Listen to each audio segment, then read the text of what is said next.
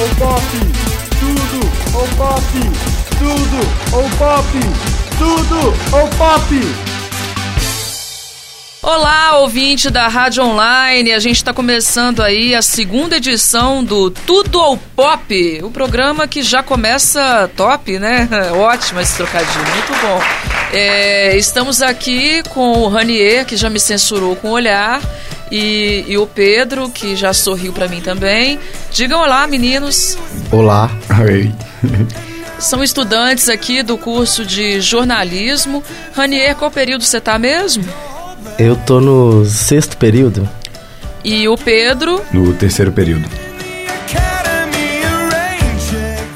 Hoje, a segunda edição do Tudo ao Pop, a gente vai é, debater o tema que não quer calar mesmo. É a reforma previdenciária, né? A reforma trabalhista a gente viu que já passou, né? Já, já tramitou. E agora a previdenciária, embora hoje, hoje, 10 de maio, é um dia atípico para o nosso país, porque basicamente até Brasília está parando para esse depoimento do Luiz Inácio Lula da Silva, em Curitiba, com o juiz Sérgio Moro. Bom, mas mesmo parando o dia para este evento, a gente não pode deixar de falar sobre uma coisa importantíssima e que o governo está com uma pressa total de, de conseguir viabilizar essa reforma. Está né? Tá sendo feito é, para ontem e muita gente também não está nem entendendo ainda o que, que é, né, gente? Então, é, a gente vai comentar um pouquinho sobre isso. E, na verdade, a proposta é o seguinte: qual que é a visão hoje do, do estudante de comunicação? Vocês, meninos, como chegou para vocês a informação da reforma da Previdência? É, como que chegam as opiniões até vocês, talvez até mesmo pela rede social? Quando eu fui ver o que era, eu meio que dei uma assustada, né? Porque eu falei assim, poxa, não vou aposentar nunca mais agora. Você não não vou conseguir, eu não tenho vou conseguir ter o tempo para ter uma aposentadoria. Então eu vou trabalhar a minha vida inteira, vou morrer trabalhando. Em questão de rede social, eu vejo também muita opinião contra. Eu não, não consigo ver são poucas que eu vejo a favor. Não, você não consegue ver um debate assim justo com, em relação a isso. Eu converso mais com, com, com, os meus familiares, com minha tia, que é juíza trabalhista também. E aí ela vai tentando me explicar um pouco, o, os meus pais, os meus tios, o que é, mas eu, eu não tenho um total conhecimento ainda. Na minha visão, que eu tenho agora, meio leiga, seria que não, não, não seria uma boa essa, essa reforma. Mas é bom você escutar os dois lados, né? Então, eu, eu escuto, como eu escuto mais um lado negativo, a, a minha tendência é, é, seguir por esse lado, porque é, é, a única visão que eu tenho, por enquanto. Então, eu, para mim, é assim, primeiro respondendo aí a sua pergunta de como chegou, eu acho que é, é uma característica, né, desse atual governo o excesso de propaganda de si mesmo, né? Então. E o governo de Michel Temer tem investido em publicidade. Atualmente, uma das propagandas mais veiculadas na televisão e nas redes sociais trata da PEC da reforma da Previdência. O governo anuncia que a reforma é necessária porque o INSS estaria com caixa no vermelho. Mas especialistas desmentem a informação. Tudo que é novo assusta. Quando surgiu a vacinação, teve até revolta. Hoje não dá para viver sem. Foi assim com o cinto de segurança obrigatório. E quantas vidas ele já salvou?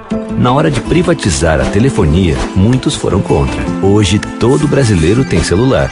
Quando a novidade foi o Plano Real, não faltou gente para dizer, não vai dar certo. E deu. Com as redes sociais diziam, isso vai afastar as pessoas. E nunca estivemos tão conectados. Agora o novo é a reforma da Previdência. Muitos questionam, mas sem ela, o Brasil pode quebrar. Todas essas reformas, eu, na verdade, eu acho que eu fui entupido com essas informações, porque tanto a reforma trabalhista, é, a aprovação da terceirização, tudo isso foi muito pautado na mídia, tanto na televisão, no rádio, na internet. Aí você tem o, o lado que corre por fora disso, que são as redes sociais, algum, alguns Rani, eu vou te interromper um pouquinho para te perguntar uma coisa que, na verdade, é uma curiosidade pessoal minha e que, mesmo assistindo é, vários comentaristas de Band News, Globo News e sei lá o que News, e mesmo assim essa informação não, eu não consegui pegar de ninguém. Para você, a, a pressa que esse governo tem de aprovar essa reforma, porque o que eles falam, é, pelo menos através da mídia, né? é que a pressa é para fechar a conta, que daqui a um tempo não vai fechar mais. Bom, mas gente, é, eu, eu desde criança, o meu material didático já falava da necessidade da reforma de uma maneira assim urgente, porque a nossa pirâmide estava alterando. A gente ia ter uma taxa, é, né, mudar a maneira como cresce a população, a gente ia ter uma população maior de idosos, né, e tudo mais. Então, assim, que a conta não vai fechar, a gente já sabia há muito tempo. Mas, além disso, você vê que tem outro motivo? É, eu acho assim, em primeiro, eu acho que uma coisa que não tem muito nos jornais, que eu acho que é importante é, até esclarecer para as pessoas, é que as reformas na, na Previdência, inclusive reformas trabalhistas, elas vão sendo feitas ao longo do tempo por todos os presidentes que passaram. Essas pessoas vão lá e fazem alteração. O que me parece, né, e que eu tenho algum grau de certeza de que o tempo vai provar que eu estou certo, é que toda, toda essa pressa e todo esse exagero do, do atual governo é exatamente para construir um, como que eu posso dizer, uma situação favorável para o projeto que eles têm de Brasil, assim, que é um projeto totalmente voltado para o empresariado, para esse sistema de, não, não vou dizer capitalista, porque eu acho que isso é, é, é, meio, meio clichê, mas desse novo liberalismo econômico. Esse liberalismo que tem que fazer o dinheiro circular e e, e, da onde que isso vai sair, eu, eu não sei. Então, é, eu, não se pergunta, os governos não se perguntam mais isso. O, o importante é lucrar acima de qualquer coisa. Ela é exagerada, tem diversas falhas. Eu não sou uma pessoa contra a reforma da Previdência ou contra a reforma trabalhista, mas a priori eu acho que um país não pode reformar nem a Previdência, nem as suas questões trabalhistas, se ele não faz uma reforma política profunda e uma reforma tributária que, de certa forma, são não, não tanto a política, mas a reforma tributária ela é fundamental para que você consiga administrar esses recursos que vêm de tributos. Então, se você não tem, se você limpa uma casa, mas não varre o chão, eu acho que não funciona. Na verdade, essa metáfora aí da casa, ela é perfeita, né? É, para mim é, é como fazer um, um, planejamento de redecorar uma casa e de repente você descobre mofo, que é simplesmente o câncer da casa, né? E, e aí você simplesmente negligencia aquilo, você tapa por fora. Né? É, é, eu estou falando isso de, de ter visto essa necessidade desde do primeiro momento que a, a minha geração, assim, estou falando por volta de 93, 94, quando a gente estudava isso, é, então já tem muito tempo que está rolando já essa questão, porque imagina então até o assunto chegar no material didático, quanto tempo que não leva, né? O gráfico mostra o número de mulheres e de homens por faixa de idade. Como você pode ver, a base da pirâmide da população brasileira é composta por crianças e adolescentes. Mas será que essa, esse alarde todo também não é não só pela por esse objetivo do governo, é, essa pressa que eles têm para poder formular, como você mesmo disse, um governo mais voltado para o empresariado, mas também talvez uma pressa, é, é, talvez não a pressa, mas talvez é, o tanto de coisas que são ao mesmo tempo, né, que é uma, é uma porrada de uma vez só, é que esteja tão assim impactante. Porque nas, nas anteriores era feita uma reforma ali, uma coisinha lá, era sempre aos pouquinhos, né? Eu acho que o volume, nesse caso, ele não, ele não, ele não, para mim, por exemplo, é, que a gente vai discutir isso mais para frente aqui, é, o volume das, das alterações, para mim, ele não, ele não gera esse impacto. Né? É, e eu, eu não acho que a população ela esteja chocada ou que a opinião pública esteja chocada com isso e, e, preocupadíssima em função do volume. A idade mínima para aposentadoria passa a ser 65 anos, tanto para homens como para mulheres, que tiverem contribuído para a Previdência por pelo menos 25 anos. Isso é claro que é um projeto para o empresariado. Isso é um projeto para a elite brasileira. Porque dentro dessa reforma da Previdência, você não tem parâmetros aí para onerar grandes empresários, para onerar pessoas da, da classe A, da, da alta cúpula do poder. De qualquer forma, é uma demanda que existia. É. Ponto. É.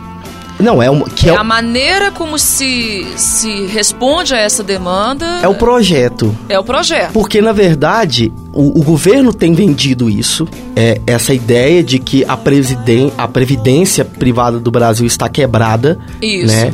Isso, para mim, não é até pelas coisas que eu já vi e outros especialistas. Fora aquele, aquele assunto que a gente tem que sempre voltar nele, o tanto que aqueles cargos é, altíssimos de servidores que recebem assim é, valores que são totalmente surreais comparados a, ao salário mínimo brasileiro, né? O rombo da previdência hoje, da forma como está configurado, de muitos e muitos bilhões de reais, ele é um rombo essencialmente provocado pelo setor público pelas políticas né, do setor público para seu pessoal, para seu funcionalismo, para seu corpo funcional. Não começar por aí a cortar o dinheiro e falar que o dinheiro está faltando é algo que nenhum brasileiro consegue engolir. Você precisa, pelo menos no, no meu ver, no meu entendimento e das pessoas que eu acompanho a linha de raciocínio, você precisa de uma reforma tributária, porque você precisa, na verdade, aprender a tributar Entendeu? Porque eu acho que, que é, um, é um caminho do. É, esse é um caminho que não só o Brasil, mas eu acho que o mundo inteiro tem que reaprender a fazer, porque eu acho que nós tivemos. Historicamente, você tem um, um, um marco ali na Revolução Francesa, aonde se construiu a ideia de se tributar o rico. O tempo avançou e essa ideia foi totalmente revirada aos avessos. Então você não, você não tributa quem pode pagar o imposto você tributa o contrário. A gente voltou, na verdade, quase que ao feudalismo. Né? Exatamente. Né? Nós vivemos, eu não diria. E é o tributo em cima do tributo em cima do tributo. É, eu... O que é mais absurdo, gente, comentando aí, é esses impostos que, depois que o produto já teve toda uma, uma série de impostos que já vem embutido, ele ainda vem o imposto no final. O imposto do imposto. O imposto tá do imposto. É, é, é e, surreal isso. E esse não é o imposto justo, né? Esse, esse não é o imposto para o governo, né, de certa forma. Esse é o imposto para o empresariado, porque o ser tributado, é, pagar imposto para o Estado é algo positivo. Eu não vejo como algo negativo. Eu acho que a gente, em relação a, a outros países onde que a, a economia e os, os índices de desenvolvimento humano e social são melhores que o do Brasil, as pessoas chegam a pagar 50%, entendeu? De, de impostos para o governo todo ano. Só que isso você tem um retorno disso. Nós estamos falando de uma situação em que não há retorno social disso. Não, não se há... a gente pagar os impostos e o dinheiro for, por exemplo, para a saúde, ninguém saúde, vai reclamar. Educação. Né? A gente tem que citar, por exemplo, é uma coisa que, assim, é, eles dormem felizes com isso, a gente que não dorme, né? Porque, igual aquela situação do Rio com o Sérgio Cabral, seis meses um ano antes do escândalo que envolve o nome dele, né?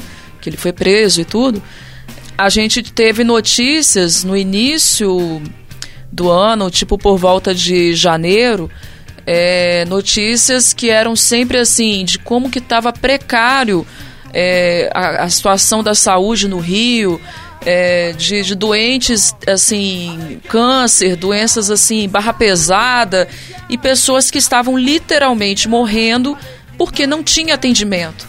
E, e aí esse senhor, né, que foi preso agora, a gente descobre para onde que estava indo esse dinheiro que era para poder estar tá indo justamente para a saúde e que estava deixando a saúde falida para o bolso desse senhor, né? Então assim é uma situação horrorosa, para não dizer outra coisa. É, agora a gente que é normal, porque eu acho que o corrupto, na verdade, a gente tem que questionar até assim, sei lá, até psicologicamente como que uma pessoa pode ser assim é, como que pode pôr a cabeça no travesseiro, né? É, pra gente que não tem nada a ver com o pato, a gente olha aquela reportagem, vê aquela senhora, aquele senhor, aquela pessoa que tá passando aquela necessidade, que provavelmente vai morrer sem aquele atendimento e já dói. Imagina então para essa pessoa que, que é o, o real culpado daquilo ali, né? Ou um dos culpados. Porque em nome da Severina e das pessoas que vivem em nosso estado que nós temos que fazer ainda mais. Concluir a recuperação da saúde. Pode falar, Pedro. É, tipo, infelizmente, eu acho que nesse caso de corrupção, a gente começa lá de baixo, no, no tempo das eleições mesmo. Porque em época de eleição você já vê gente vendendo voto o, pro outro. Ou então alguém tentando passar a perna no outro nessas questões de voto com Santinho. Sou Sérgio Cabral, com muito orgulho e amor pelo Rio. É, eu acho que o problema no Brasil é, é que não, há um, um consentimento das pessoas, é, no geral, aí eu tô eu não estou excluindo ninguém, eu acho que é o caldeirão da ignorância brasileira, é de que todos esses processos, né, são frutos de muitas coisas históricas e é algo cultural. E se só, só se transforma coisas culturais através da educação e essas coisas não são transformadas de imediato, ou seja, da noite para o dia. No Brasil não se faz projetos a longo prazo se estipula projetos de imediatismo, porque nós temos um, um, um péssimo hábito né, de não cobrar nossos políticos e estes, por sua vez, têm um péssimo hábito de não deixar legados. E a gente não, não, não aprendeu ainda o tanto que aquela passagem histórica né, da, da, da, dos portugueses é, se fala que Dom João VI saiu fugido e, e, tem historiadores que já falam que já foi uma coisa muito bem arqu arquitetada, né, a saída dele de Portugal para cá. Mas a gente não tem ainda é, bem enraizado na nossa cultura o tanto que isso nos afetou. Mas afetou demais. Por exemplo, essa, essa própria maneira de lidar com o cargo público, já associando ele automaticamente a uma coisa corrupta, ela já vem entranhada daí. A cidade toda tinha em torno de 60 mil habitantes. Uhum. E agora vão chegar a 15 mil portugueses, de um dia para o outro. Como é que eles vão se preparar para isso? Eu que lhe faço a pergunta. Uhum. Quando alguma coisa sai errado, quem é que o governo faz pagar a conta? Nós. Um sujeito que é, pertencia a um, um, certo status, uma certa nobreza, tinha uma casa, de repente a casa não era mais dele, a, a casa agora ela é da corte.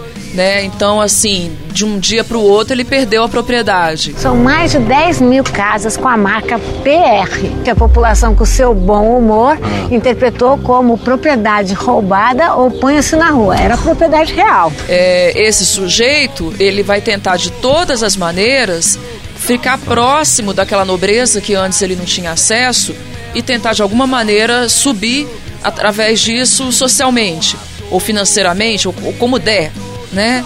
Então isso entranhou na cultura da gente. É o entranhou. status, né? Eu acho que o, o funcionalismo público no Brasil e aí eu não, não, não se pode separar joio do trigo, porque na verdade não há trigo nessa, nessa equação as pessoas buscam funcionalismo público no, no Brasil, e, e, acredito que em outros países que sofrem do, do mesmo problema, é em função de ter um status.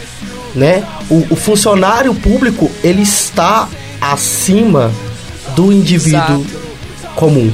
É, se tem um ponto que é positivo nessa reforma da Previdência, é exatamente Tirar um pouco desse privilégio. tirar um pouco desse privilégio. É um ponto Eu também achei. Positivo. Esse lado foi positivo. Embora é, e, e você vê que esse funcionalismo público ele tem poder, né? Porque se você vê é, as manifestações, eu estive em todas, não estavam ali só funcionários públicos. Entretanto, o governo só volta atrás naquilo que é que vai afetar funcionários Que públicos. lhe convém, né?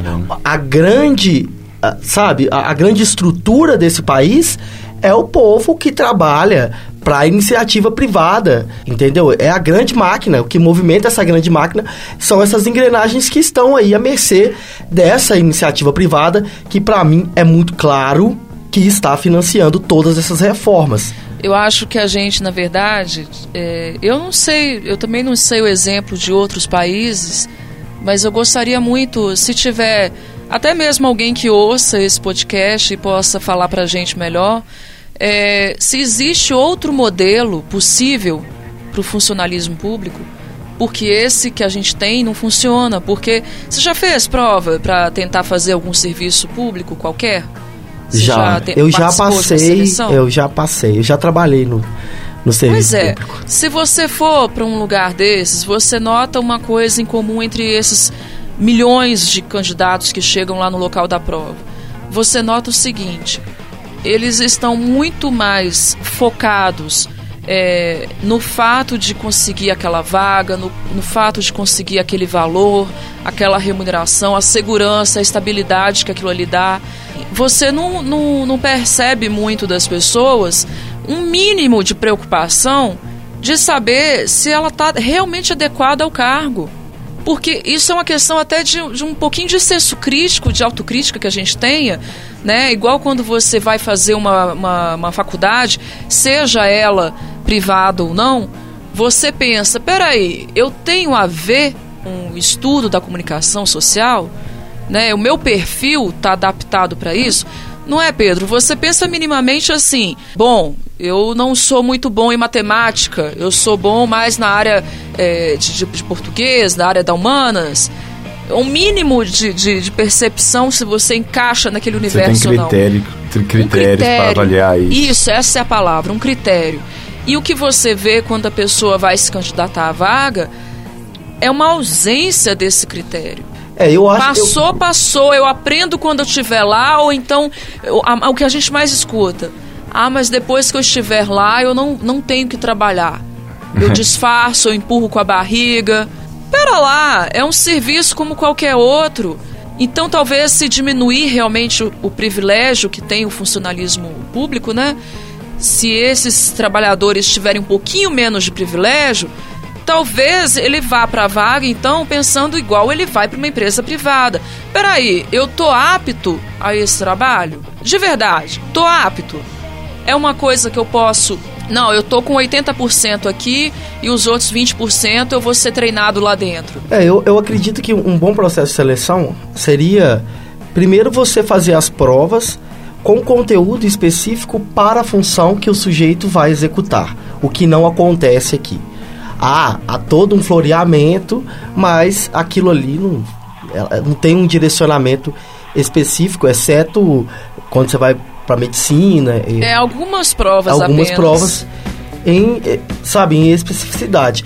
Agora, eu acho que é o seguinte, se criando primeiro esse processo, né, justo, elaborado com, com educadores, né, eh, e pessoas especializadas na- nas, nas atividades que as pessoas, que, que que esses candidatos vão desempenhar, deveria se criar, criar uma regra. Qualquer indivíduo, eu acho que todos os indivíduos têm que ter o direito, ou seja, eles não deveriam passar por um processo, o processo de seleção deveria ser a prova, mas após a segunda tentativa, o Estado deveria considerar aquele indivíduo inapto. Tal qual uma seleção de emprego que a gente pode ter candidatos que a gente considera como, como é mesmo o nome? É, suplentes. Ou candidatos também que depois de uma segunda seleção a gente simplesmente vai retirar ali, né? Porque não tem como.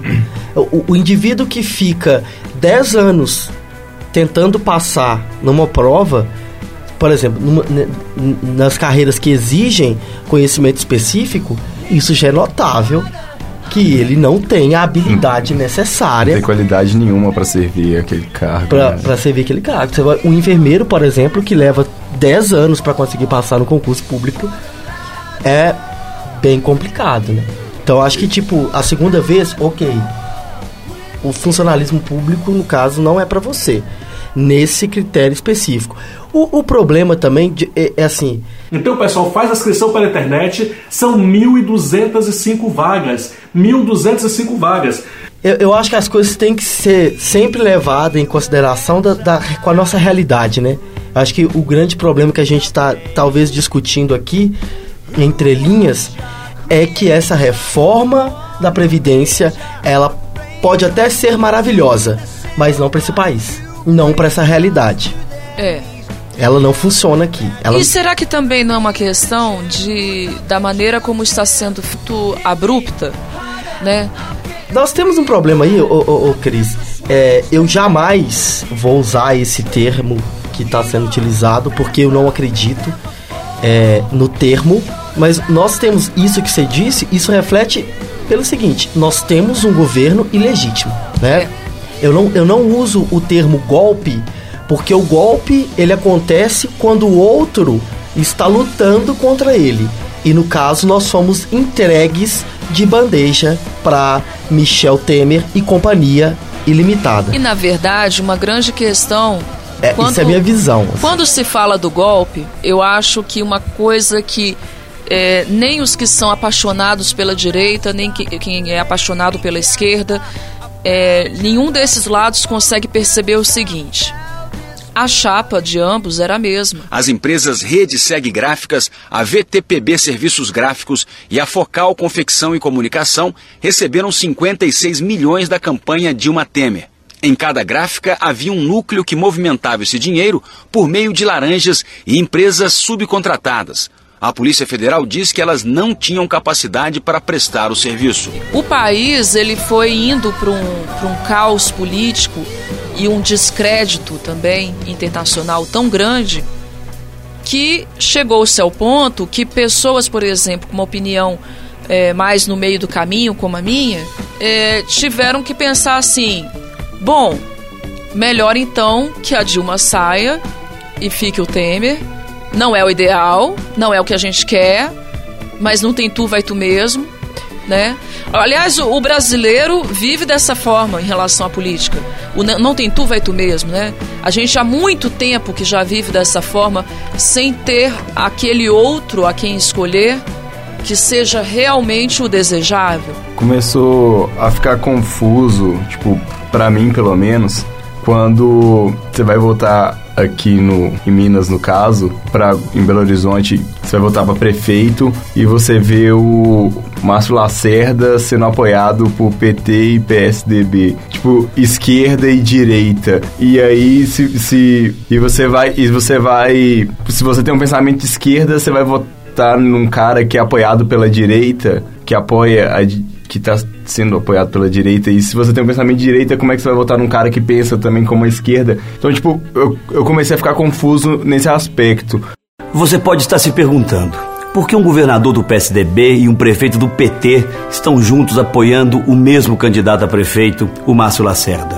Em relação ao, ao, ao impeachment da Dilma, ao, ao, golpe, igual vocês estão falando, eu, eu penso no seguinte, tipo, eu particularmente votei na Dilma. Mas eu votei, eu votei na Dilma, mas eu, eu sei que é, é uma chapa única ali.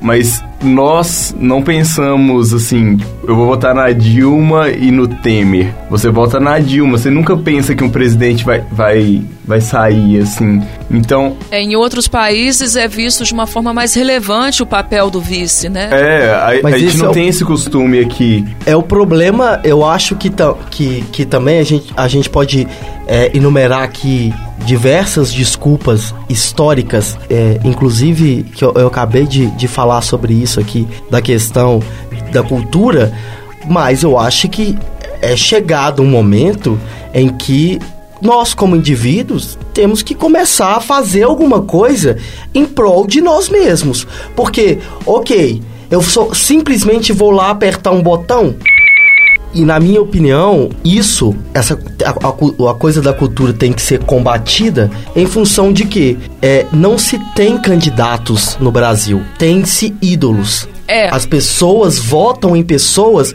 que elas criam ligações afetivas com essas pessoas. Exatamente. No caso a, de a ligação. político com. Desculpa, Cris. Pode Mas falar. no caso de político, jogador de futebol, é, apresentador de, de TV, é, até radialistas agora sendo políticos, isso, isso é, é- mostra muito a ligação afetiva do, do- de quem está votando no, no político. E o estagiário de rádio e TV acabou se tornando um dos mais respeitados e bem-sucedidos empresários do país. João Dória, um administrador competente que se licenciou de suas empresas para percorrer São Paulo e se dedicar inteiramente aos problemas da nossa gente. Mas outra uma coisa que tipo você entrou aí e eu queria falar também é que aí vem outra questão cultural, porque infelizmente agora a gente tá vendo mudar isso um pouco, mas infelizmente se depender de, de do povo para essa mudança vai demorar mais ainda, porque o brasileiro é muito mesquinho. A gente acaba vendo só o nosso lado. Ele só quer ver o, o, o quanto você, eu estou bem, não quanto nós estamos bem. Então, assim, se. A gente, na verdade, é, é um povo muito contraditório, culturalmente falando. Porque se você pensar em como o brasileiro é com a sua vizinhança, por exemplo, ele pode ser extremamente generoso. Mas ele é mesquinho com essas coisas que são de uma visão é, macro, de uma visão política, justamente porque ele não consegue é, enxergar esse todo. Ele não enxerga o todo. Ele enxerga ali, naquela rua dele, a vizinha da porta da frente, O quanto ali vai ser que bom ele tá ele, enxergando. pra ele, assim. É, Mas- ele não enxerga o todo. Mas eu acho que a quebra, a quebra dessa perspectiva de que o outro é mal, de que o outro é ruim, ou de que a visão do outro o demoniza, sabe, por, por natureza, é que tem que sair, que tem que se desgarrar das lideranças que, sabe, que de, de certa forma evocam algum tipo de, evolu de revolução. Porque se você promove revoluções sociais que sejam é, adota causas, mas a partir daquela, daquela situação de endeusamento de uma figura e demonização da outra, você só reforça todo esse problema cultural que foi desenvolvido aqui no Brasil por essa merda de colonização que nós sofremos pelos portugueses. Então, É, se, se a gente deixasse as paixões apenas para o futebol, e aí lembrando que aqui eu tenho um atleticano e um cruzeirense, vocês vão entender exatamente o que eu estou falando, né? Mesmo que no seu time tenha um jogador que você despreza, não gosta, não aprova, você ainda continua tapando o sol com a peneira. Não, mas lá ele vai jogar bem, porque é no seu time, né? Então a sua paixão, ela tá maior do que a sua capacidade crítica de analisar aquele jogo, né? Se tiver que dar porrada, eu vou dar porrada. Tá? Se tiver que jogar no Uruguai e dar tapa de, na cara de Uruguai, eu vou dar tapa na cara, na cara de Uruguai, porque faz parte, isso faz parte do meu da minha forma de jogar, sempre com responsabilidade, né? Se a gente deixasse apenas para o futebol esse tipo de paixão que cega né, a opinião, ia ser perfeito, né? Mas a infelicidade é que é justamente através dessa paixão que esses corruptos estão conseguindo ser serem reeleitos.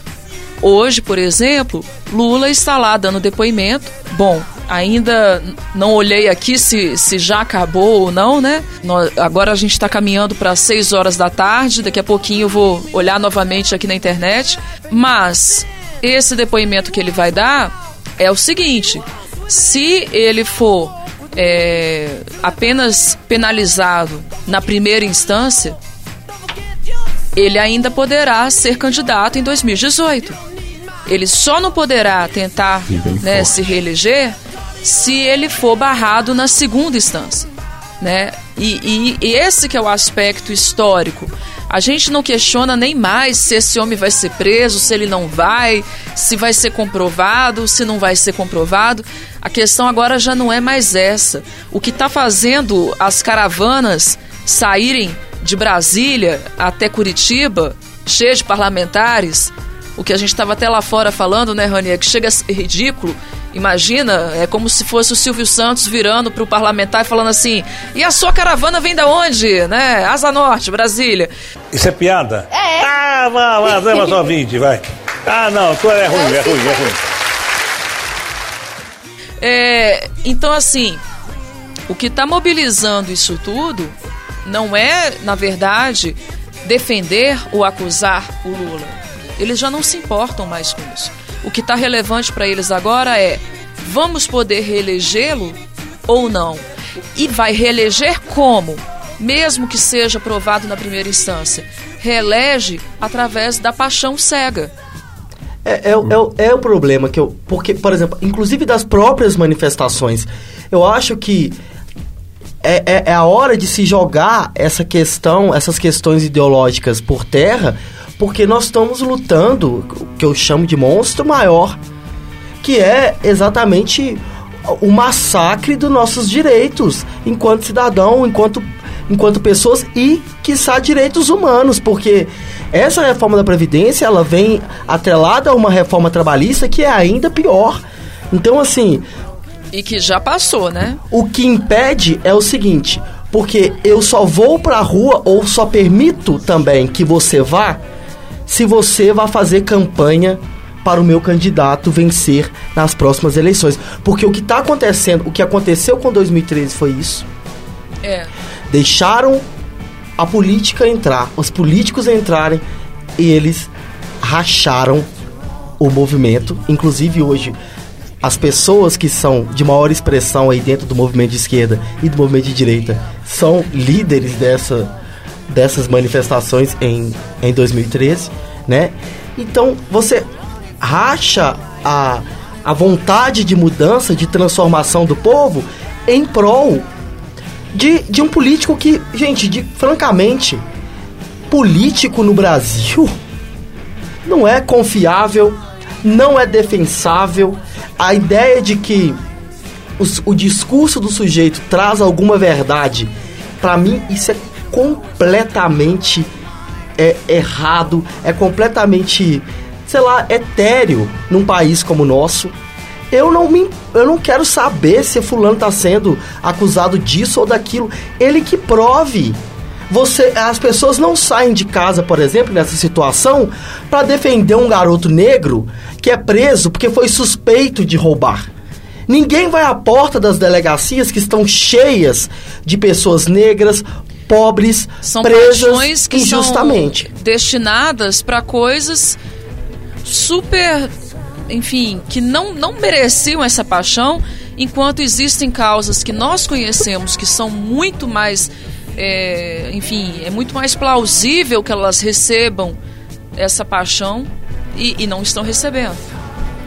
Então, quando, quando você faz, por, por exemplo, quando você faz, sei lá, você junta com um grupo de pessoas e eu já fui criticado por isso. E você faz uma vaquinha para poder pagar a fiança de um, de um garoto que cometeu um deslize e, e, e foi preso, as pessoas chovem de pedradas em você. Agora, quando corruptos que já aconteceu, que fizeram campanha para poder pagar a fiança, que o cara consegue o dinheiro em dois dias. Eu esqueci quem é que foi o, o dito cujo agora, mas que conseguiu, na, acho que até na época do mensalão. Que foi, eu não sei se é o genuíno, eu não sei, é, o, é, o, é algum desses. Ah, eu também não tô lembrando que agora. Se lançou uma campanha e o cara simplesmente conseguiu 100 mil reais em dois dias. Eu, eu, eu, eu, o, que me, o que me incomoda é, eu, isso eu, eu tenho que falar assim, porque nós vivemos nas mãos de uma direita estúpida que acha que vai reaver, sabe, a, a magia da Belle Époque, sabe? Que vão viver sobre, sobre a cabeça e sobre cor, os corpos das outras pessoas entendeu? Que vão se diferenciar pelaquilo que elas têm. Eu digo, sinto muito, o mundo evoluiu para uma coisa onde isso não é possível e talvez esse desespero e, e, essa sabe essa a gente começou a ver a cara da direita de novo é exatamente por isso porque a tecnologia de certa forma ela nivelou porque se o garoto pobre antes sofria porque ele não tinha acesso a nada que o, o garoto rico tinha Hoje, por exemplo, um aparelho, um smartphone é, é uma prova de que não dá para você dizer que o seu filho é melhor do que o filho da sua empregada pelas coisas que ele tem. E isso é uma coisa que, a, principalmente a classe média a direita, vem sofrendo muito. Porque. É impactante, né? Você tá, ser igualado ao, ao, ao pobre você não tem mais o recurso do dinheiro para dizer que é diferente. É, é, isso que eu quero chegar aqui. A direita não tem mais o recurso financeiro para dizer que é diferente. Ela não pode mais contar com isso. Do outro lado, nós temos uma esquerda que é totalmente utópica, que não tem um projeto de, de, de, de governo, um projeto de, de revolução sabe? E fica perdida em fantasias. É uma esquerda que, na verdade, a gente vê muito disfarçada de esquerda e agindo como direita também. Exatamente. Em vários momentos.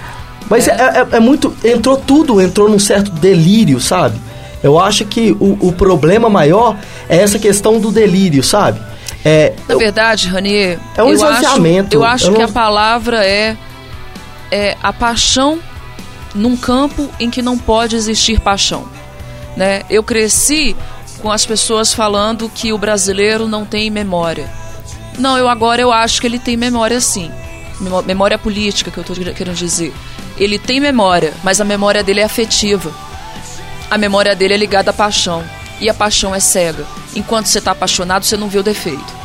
Então, assim, é, para mim, eu, eu lembro quando criança, quando o Collor é, sofreu a, aquele impeachment, aquela saída horrorosa, com, com todas as evidências de, de, que tinha roubado o país, e aí, de repente, anos depois, ele era um dos que estava votando para Dilma sair. E isso não te parece um pouquinho surreal? A verdadeira reconstrução nacional não se faz com metas de curto prazo, com mecanismos pretensamente salvadores com realidades conjunturais e, sobretudo, não se faz com oportunismo político.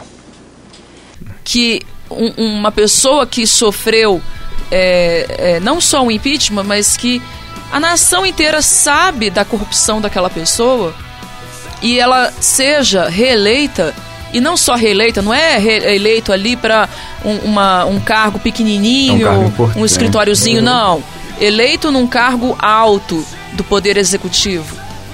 E, e aí essa pessoa tá ali de novo. Então, assim, isso é o que? Isso é falta de memória? Não, é excesso de memória afetiva. Porque como que esse homem foi eleito? Reeleito, na verdade. Como? Entende?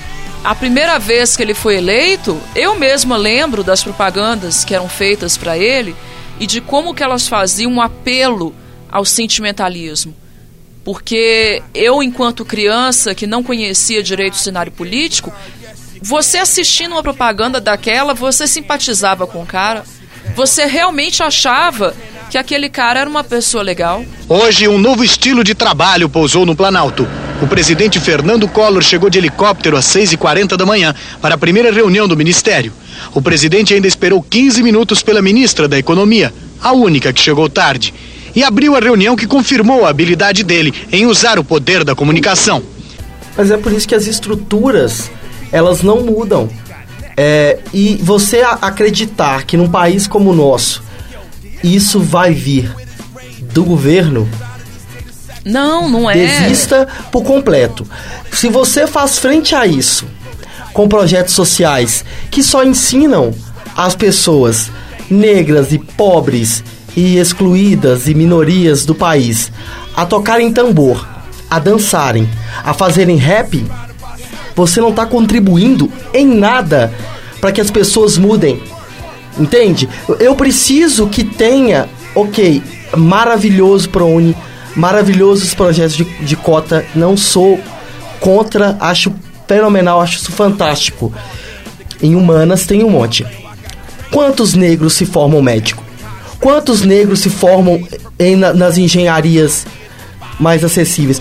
Quantos negros ah, se tornam entanto, juízes? E no entanto, o escândalo, né, lá no sul, de uma turma inteira de médicos em que a grande maioria se declarou como negra ou parda para conseguir a cota e na verdade eram assim da cor da parede, né?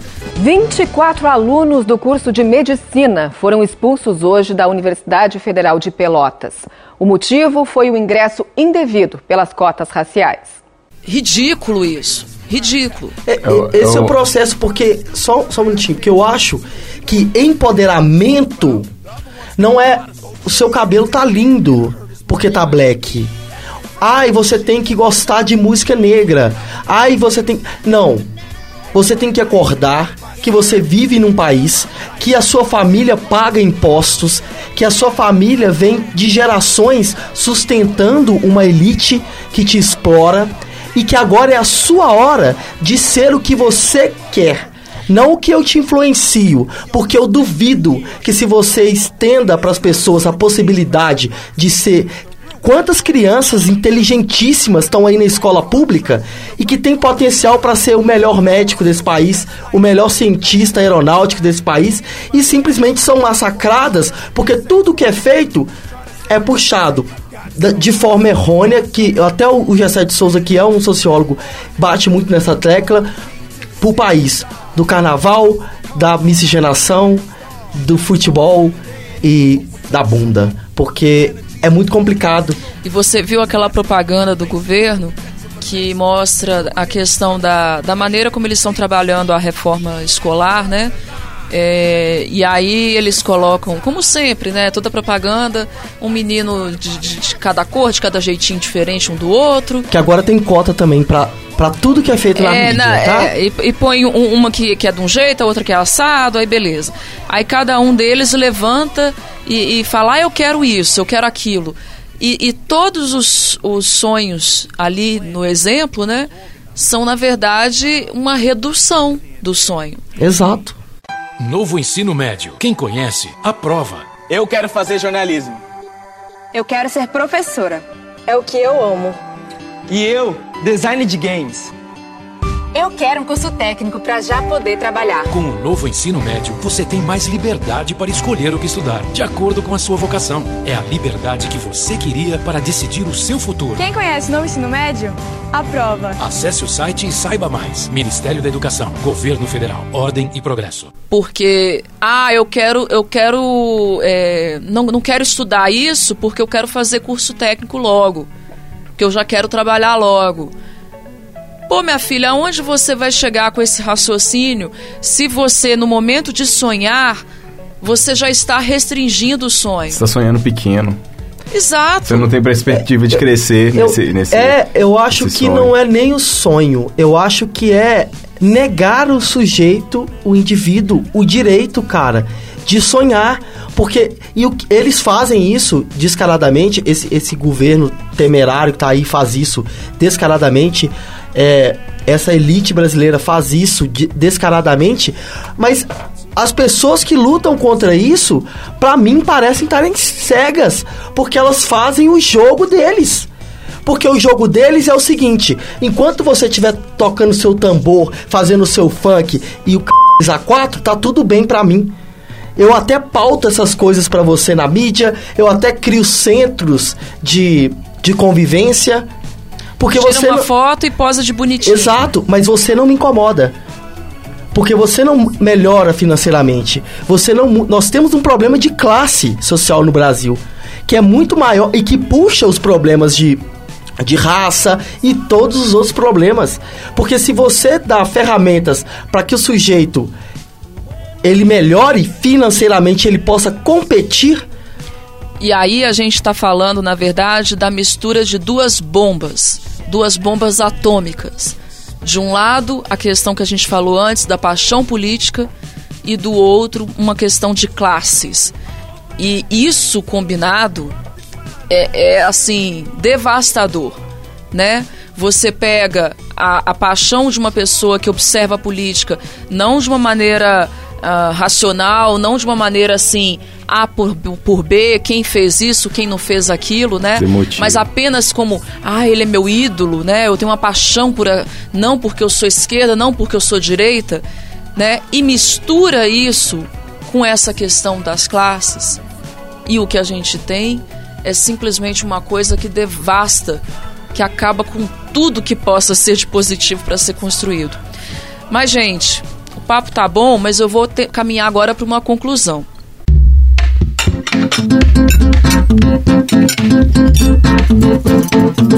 Pausa para o café. Que tal misturar transgêneros, homossexuais, negros e outros tantos tabus em um mesmo caldeirão? Pois é, foi exatamente isso que a série Sense8 fez em sua primeira temporada. Talvez você fique chocado com as cenas de nudez, sexo, consumo de drogas, mas essa série procura fugir dos padrões tradicionais de uma forma muito mais profunda. Complexa no início, mas passando uma mensagem incrível sobre a diversidade. Apesar de não ser uma série GLS, ela trata personagens gays e transgêneros como seres humanos, ou seja, como eles merecem ser tratados. A história foi escrita pelos irmãos Wachowski, responsáveis pelos filmes Matrix, A Viagem e O Destino de Júpiter. E no trailer já dizia: oito cidades, oito desconhecidos conectados. O objetivo é contar oito histórias diferentes e simultâneas, que misteriosamente são interligadas. Mesmo sendo um pouco confusa no início, o desenrolar da trama gravada em inúmeros países se manteve dentro do contexto sem se perder. E por incrível que pareça, conseguiram. Skills.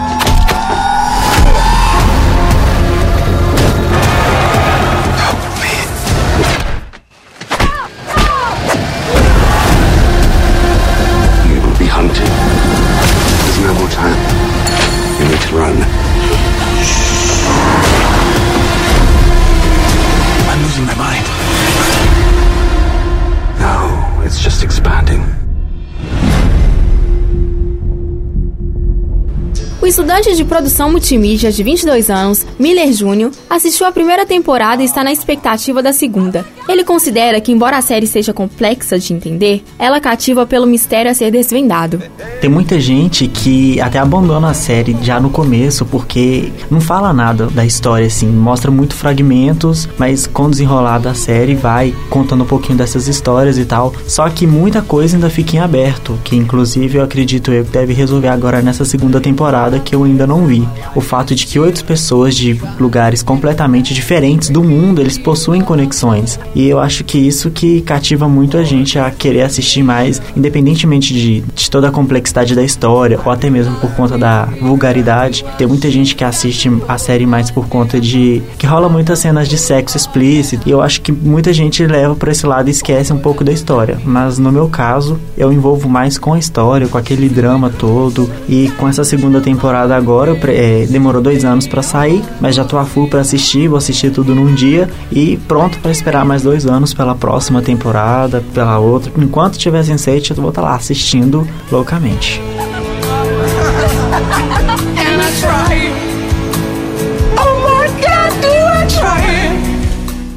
Após dois anos de espera, os fãs da série finalmente estão acompanhando o desenrolar da história. Muitas pessoas comentaram no Twitter sobre as novidades da nova temporada, que inclui cenas gravadas na Parada Gay de São Paulo. E a estudante de jornalismo Rayane Gomes, de 19 anos, conta um pouco sobre a expectativa dela para a segunda temporada. Eu gostei bastante da série, na verdade. Eu me surpreendi muito com a primeira temporada, é uma coisa que você fica viciada mesmo. A produção é muito boa, se é uma série basicamente feita de detalhe mesmo, porque nem tem muita produção de, sei lá, batalha, algo do tipo assim. E sobre a segunda temporada, eu tô me surpreendendo mais ainda, porque agora além de abordar questões de orientação e conflitos, também tá abordando questões políticas, né? Como por exemplo, um dos personagens que mora em Quênia e tá tendo conflito lá dentro, que as pessoas estão desesperadas por água, por remédio, essas coisas assim, básicas, né, pra sobrevivência. E ele tá sendo chamado para ser o mediador desse desse bairro dentro do Quênia onde ele mora. Que é uma coisa legal que eu acho de abordar, como abordar assuntos atuais, política era uma coisa que estava faltando. E eles vieram agora com essa parte de política. Mama, take this badge off of me.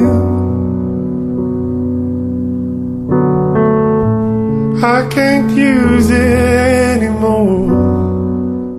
Os fãs que já assistiram todos os episódios disponibilizados pela Netflix aguardam ansiosamente a confirmação da terceira temporada, que, de acordo com os produtores, será a última e lançada apenas em 2019. A pausa para a hora do café acabou. Eu sou Gabi Coelho para o Tudo ao Pop. Knock, knock, knocking on heaven's door. E atenção, se liga aí que é hora da revisão. Agora, para fechar, eu queria assim é, que vocês falassem é, primeiro, vocês acham que vai passar a reforma do jeito como ela tá?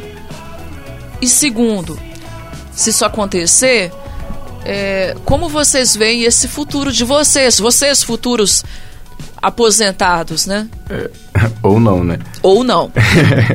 é, assim, antes eu queria, eu tenho uma dúvida, eu queria até perguntar para vocês, porque tem essa a reforma vale para tipo meio que para todos, mas não para os militares. Ah, foi uma pressão política que eles fizeram, né? É, esse, isso é um, isso é um, um processo que é, você já vê é, é que reforça aquela tese que est estamos reformando um país para o empresariado. Estamos reformando um país para a elite. Se eu vou mexer no salário da Polícia Civil e dos PMs, eu preciso ter alguém que guarde as minhas costas. Então, eu escolho os militares que têm armamento e treinamento superior, ou seja, eu estou respaldado disso. Inclusive a gente viu a, a, aquela invasão dos carcereiros, né?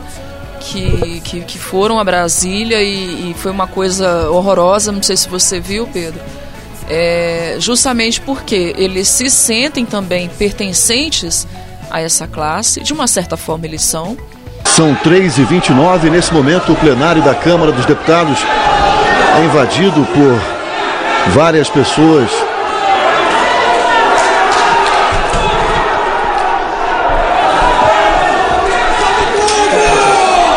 Mas é aquela coisa, é, como uma bola de neve.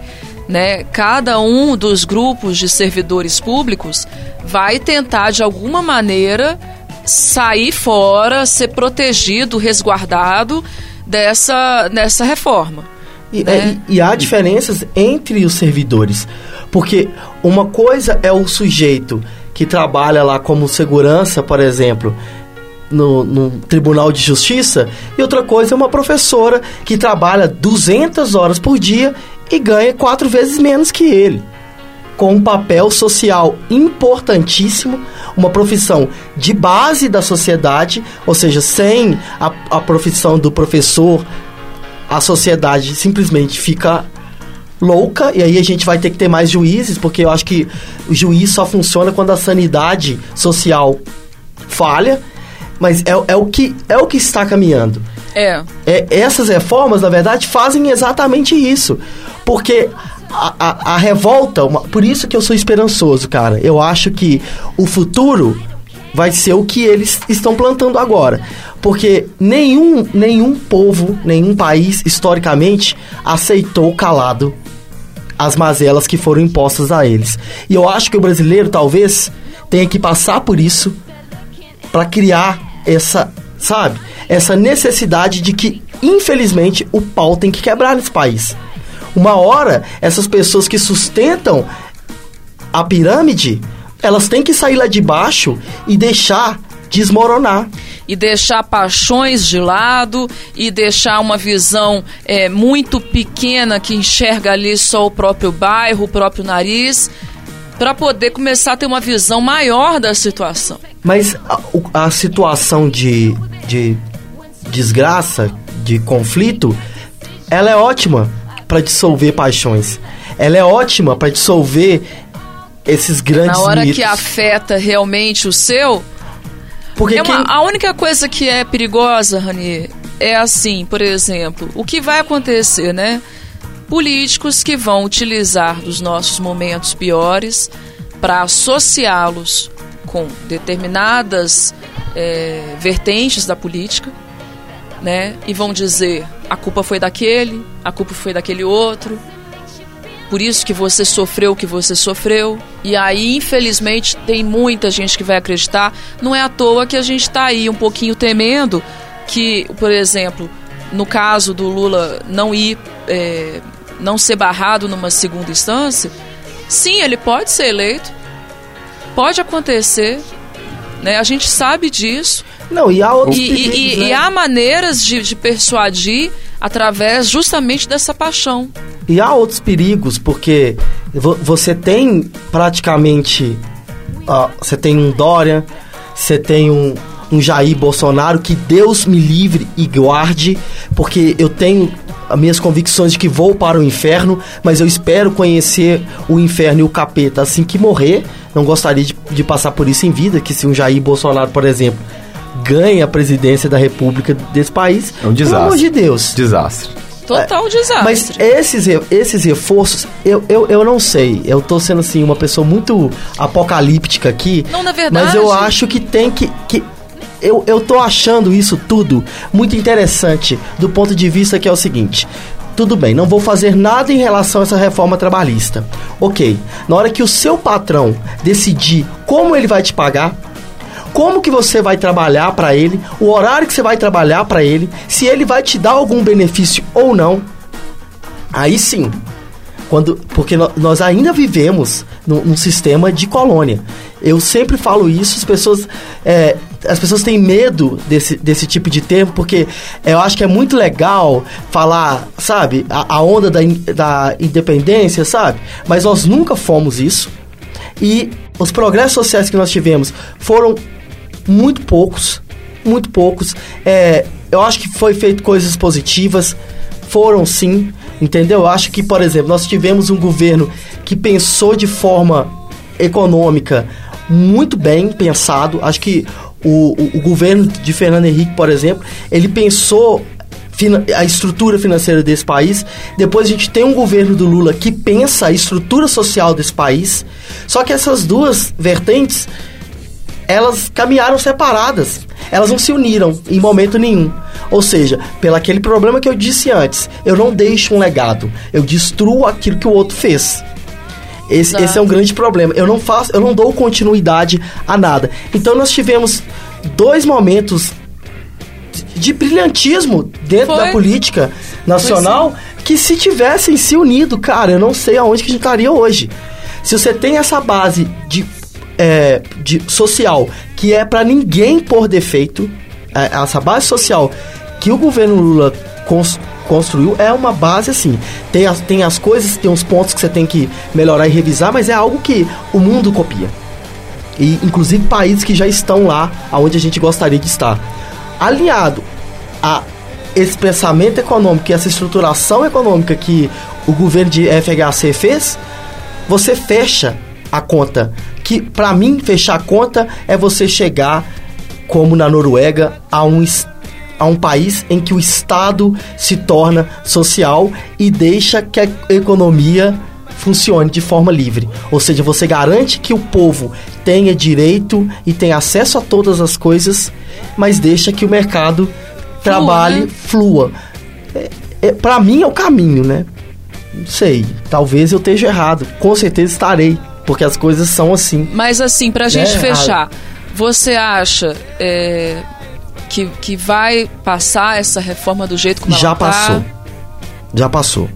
Porque o- esse governo, ele, além de tudo, ele é muito maquiavélico e ele tem pessoas inteligentíssimas por detrás dele. Inclusive, eu, eu sou sincero aqui, não, não sou uma pessoa que gosta dessas teorias de conspiração, mas ele tem investimento, investidores e é, internacionais Não, é tudo muito bem amarrado. Por detrás a gente que dele. vai acompanhando todo Então, dia a notícia, a gente ele é vê. extremamente estrategista.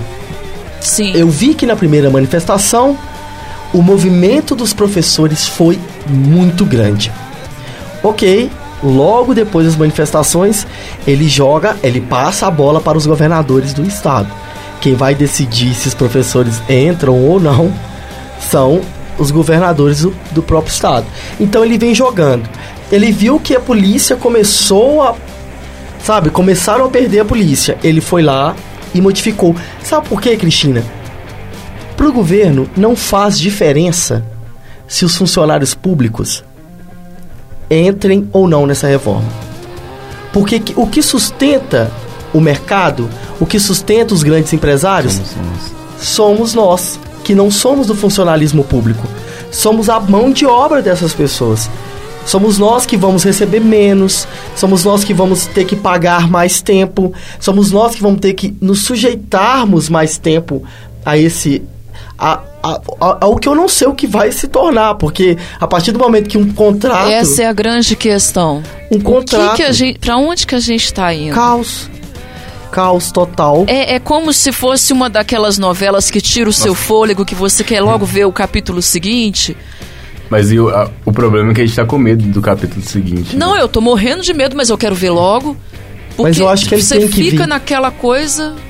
Sabe, eu acho que ele tem que. A tendência nossa é só. É, só é, é igual foi falado no início. Tipo, em vez da gente evoluir, a gente só retrocede.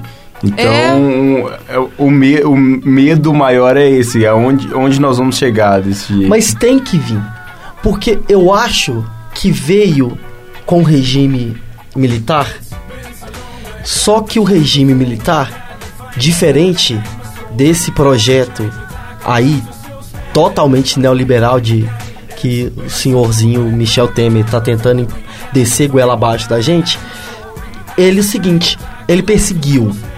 Ele foi lá, ele, ele matou, foi uma coisa horrenda. Mas ele matou, ele distratou e ele prejudicou os que eram contra ele. Isso que o Michel Temer está fazendo hoje é simplesmente, sabe, massacrar a base. Não tem escapatória. Se você é dono de um mercadinho, você vai se lascar. Se você é um pedreiro, você vai se lascar.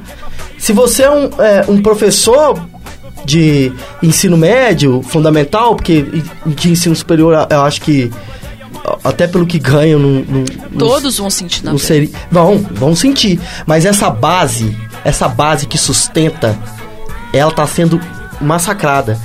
E eu acho que é daí que você vai, que você vai tirar uma revolução, porque eu acho que vai- isso vai acontecer. Vai, vai haver um período de muito sofrimento, eu acho. Porque essas coisas vão passar. Você imagina é, a gente que está aqui dentro de uma universidade, que tem algum tipo de instrução jurídica, por exemplo, é, a gente consegue pegar um contrato de trabalho e ver que o cara está explorando a gente, Interpretar. interpretar. Agora imagina um sujeito que não tem esse conhecimento. Ele vai voltar para um regime de escravidão. Porque é, a, a- a reforma trabalhista, ela coloca o acordo entre empregador e empregado acima da CLT. Ou seja, acima da justiça, acima da lei. Que, que noção é essa? Então, e um sujeito que vai estar preso ao trabalho por causa de uma reforma na Previdência que triplica o tempo que ele tem para se aposentar, ou seja, ele só vai poder descansar quando ele não tiver mais forças. Então é, é isso que eu acho que tem que ser entendido no país. É, nós estamos aqui discutindo reforma da Previdência, mas não pode se discutir é, é, o, é o projeto. É o projeto que está sendo aprovado. Então você tem uma reforma no ensino médio em que você forma peão, É. você forma seres não pensantes, você tem um- um- uma lei de terceirização que abre espaço para iniciativa privada entrar com tudo em Ou todos os seja, setores. você vai formar um peão que não vai conseguir ler aquele contrato, que vai assinar aquele contrato e que só vai se ferrar cada vez E mais. que vai trabalhar mais tempo para você porque você mudou até o tempo dele aposentar. Exatamente. Então, se alguém me provar que é isso como não uma é... fabricação de escravos. Aí eu volto a- a- na primeira pergunta que você me fez. Se alguém me provar que isso não é uma reforma em prol do empresariado e da elite brasileira, eu assim, eu me caso com a pessoa. De imediatamente, se ela quiser. Porque não tem, não, não faz outro sentido. É uma coisa que da reforma mesmo que eu acho que é importante a gente falar aqui, porque acabou que a gente expandiu. Porque eu acho que a gente tem que debater tudo. Né? A gente Certo. não, pode ficar, sabe, a- aprisiona- Pincelando. sabe, aprisionado numa coisa só. É que a grande bandeira do, do governo na reforma da Previdência é de que a Previdência está quebrada. E os grandes devedores da Previdência, que são esses bancos milionários, Não, que são aqui? essas multinacionais e esses grandes devedores. Porque é um governo que quer cobrar de você. É mas que- agora que a Previdência tá quebrada? Ela já não tava, não? mas que perdoa a dívida de Itaú. Pois é. Mas é que, pra mim, a Previdência já estava quebrada há muito tempo. E assim. Aí usa isso como sangria desatada, né? Vamos quebrar o pau, gente. Eu acho que chegou a hora da gente, sabe, se desfazer dos discursos, sabe? De paixões. De paixões. Ah, eu sou de direita. Ah, eu sou de esquerda. Olha, você é do mesmo. Você é brasileiro. você é brasileiro. Você é brasileiro. Você é do mesmo lugar e você tá indo pro mesmo buraco. Então, assim, depois, gente, é. Discussão política, é. Sabe? Embate político é muito maravilhoso em um lugar que você vai fazer reflexão sobre aquelas. Sabe? Sobre essas propostas de, de mundo. Em um lugar que você não tem nenhum mundo constituído, que é o, o nosso caso, é luta. É união. Nós compramos o que eles nos venderam esses anos todos. Entendeu? E nós, nós, nós dividimos, eles nos dividiram. Eles nos dividiram. Foi. Nós compramos isso. Nós não éramos divididos. Nós compramos a divisão. E nós vamos pagar caro por isso. Muito caro. Esse cara aí, que tá no, no, no- poder de forma ilegítima, como já disse, não, não foi golpe porque permitiram que ele chegasse lá, entendeu? E ele tem apoio muito forte. Isso pra mim é- muito, muito bem. é evidente. O processo Tudo to- muito bem amarrado É, o- ali. O, o processo todo Ele foi. tem bons aliados. Tem. pode dizer Tem. O processo todo foi financiado, o, o processo de, da saída da Dilma, porque ela, ela, ela praticamente para mim pediu para sair, né? O, o- Ela não, talvez, mas o, o partido dela não fez nada.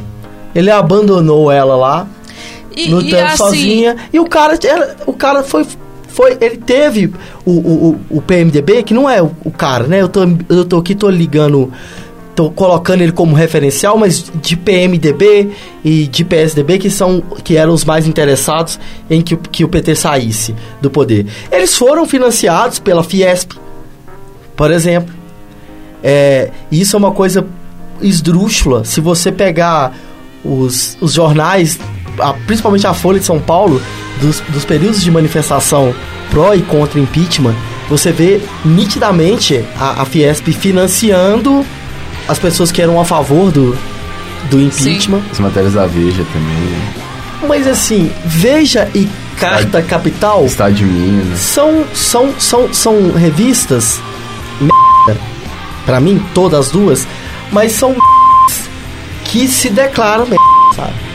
Porque não adianta a Veja dizer pra qualquer ser humano que ela não é de direita. São partidárias, né? Que é, que elas são extremamente partidárias. Sim. O problema são essas outras que têm o poder de convencer as pessoas que não estão nos movimentos. E que não são partidários. Que é, um- é, que é a programação inteira da Rede Globo, do ser, SBT, da Bandeirantes, da Record, que a Record também é outra que, que tem muito interesse, né, também. É, e, e aí você vê os jornais dos estados que fizeram isso, assim. Pra mim não tem outra outra outra resposta. Há uma preocupação também, assim, que eu queria falar em relação à Previdência, que é, tem um problema com o trabalhador rural que eu acho que é muito sério, que isso tem que ser analisado, porque é- é uma reforma que ela passa a tratar o trabalhador rural como um trabalhador urbano. E esse indivíduo rural no Brasil, ele não tem essa estrutura, ele não tem esse poder é, né, de, de social mesmo, assim, de, de esse poder de recursos para se igualar ao trabalhador do, do coisa Um porque país em que a gente ele até ganha muito hoje, pouco, Cris. Até hoje nós temos denúncias de, de trabalho forçado, de escravidão. Até hoje existem essas denúncias e, e, e- e, assim, imagina então os que não são denunciados. O homem que teria sido contratado para trabalhar na fazenda, a mulher dele e os três enteados estão vivendo em um barracão ao lado de um chiqueiro. O casal de trabalhadores quer ir embora, mas diz que o dono da fazenda estaria se recusando a pagar o salário atrasado.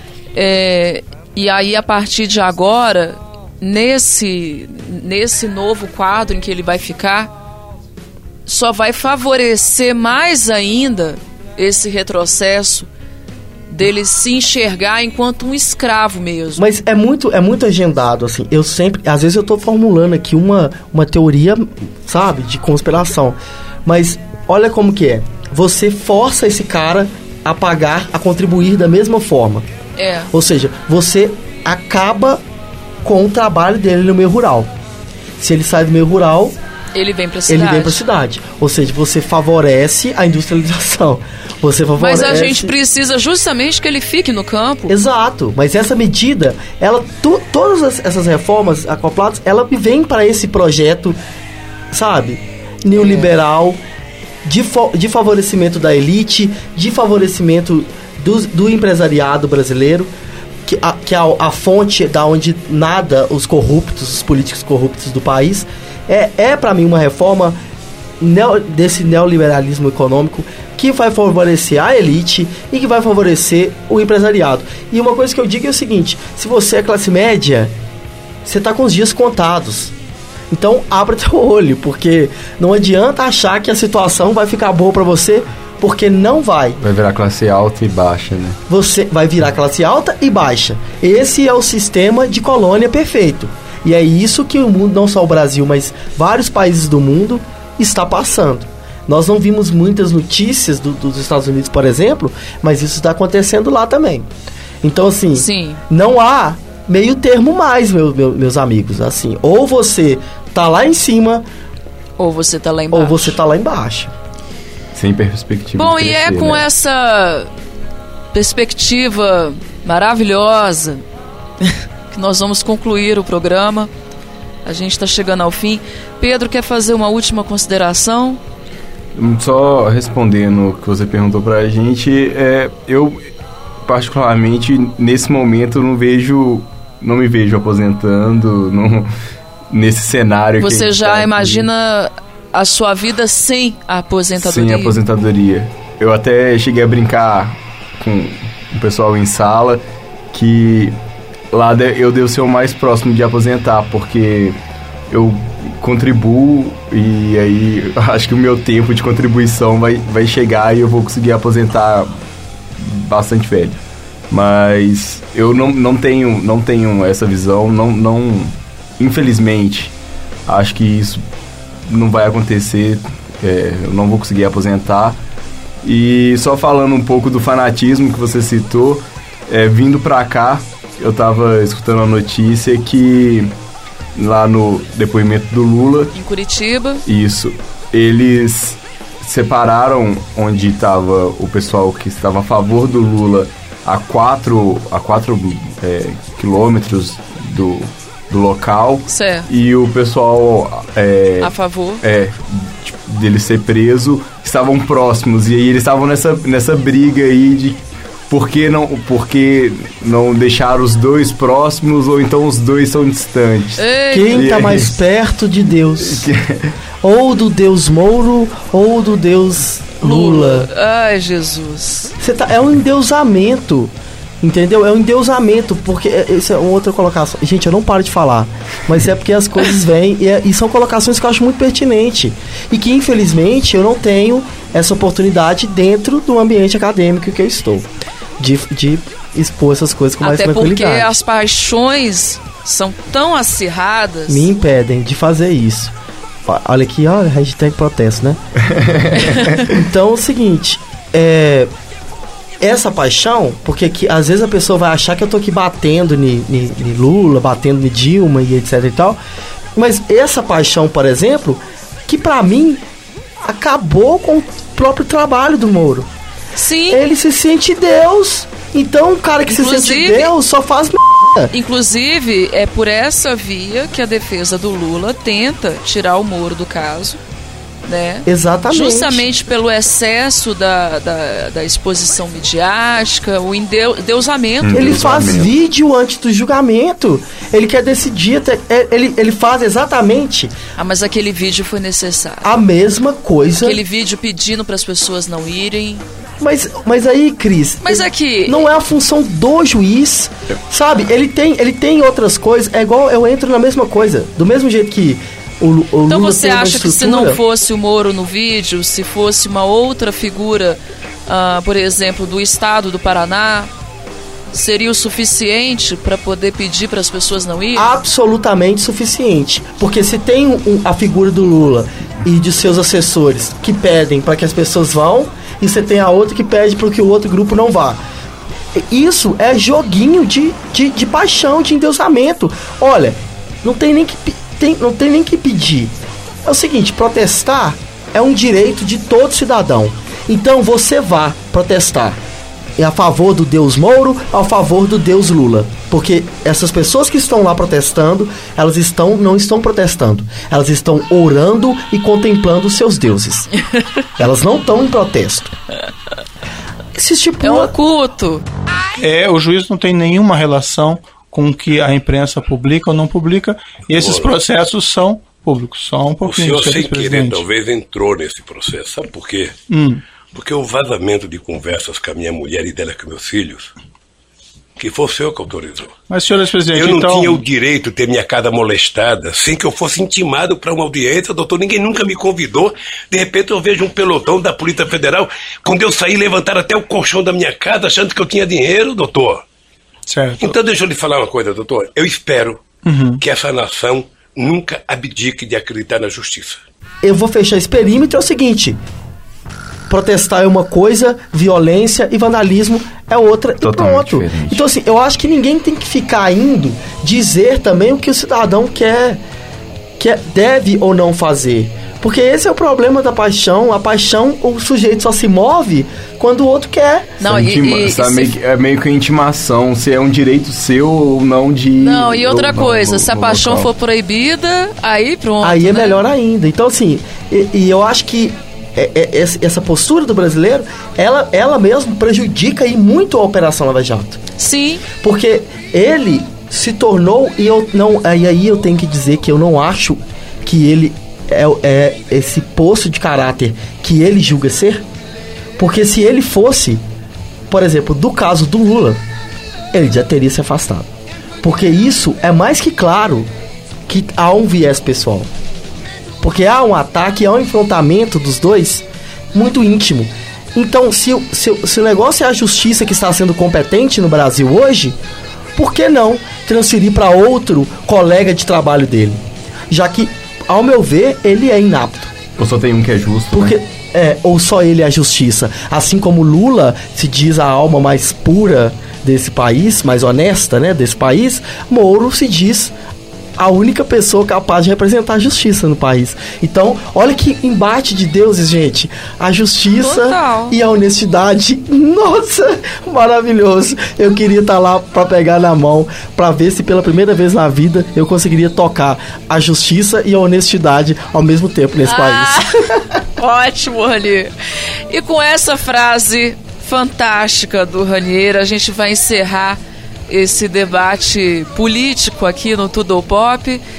E lembrando a todos, é, né, podem opinar, a gente pode deixar recado aí pra gente na rádio online. Falar que o Ranier não falou nada com nada. É, não, se você não concorda com o Ranier, você participa aqui do Tudo Pop né? Todos os alunos aí de comunicação de qualquer período podem participar.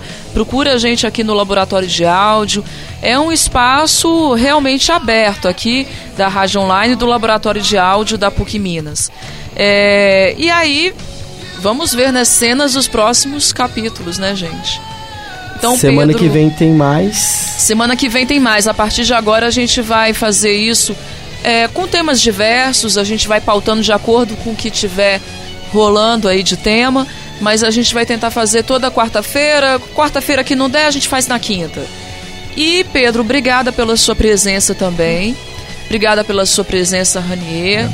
E deixando claro, gente, aberto a todos os alunos aí que quiserem, tanto de jornalismo, publicidade, podem participar, tá? Então é isso aí. Até mais. Tudo ao pop.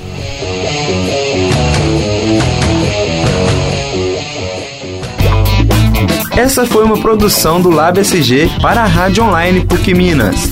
Ouça mais em fca.pucminas.br barra rádio.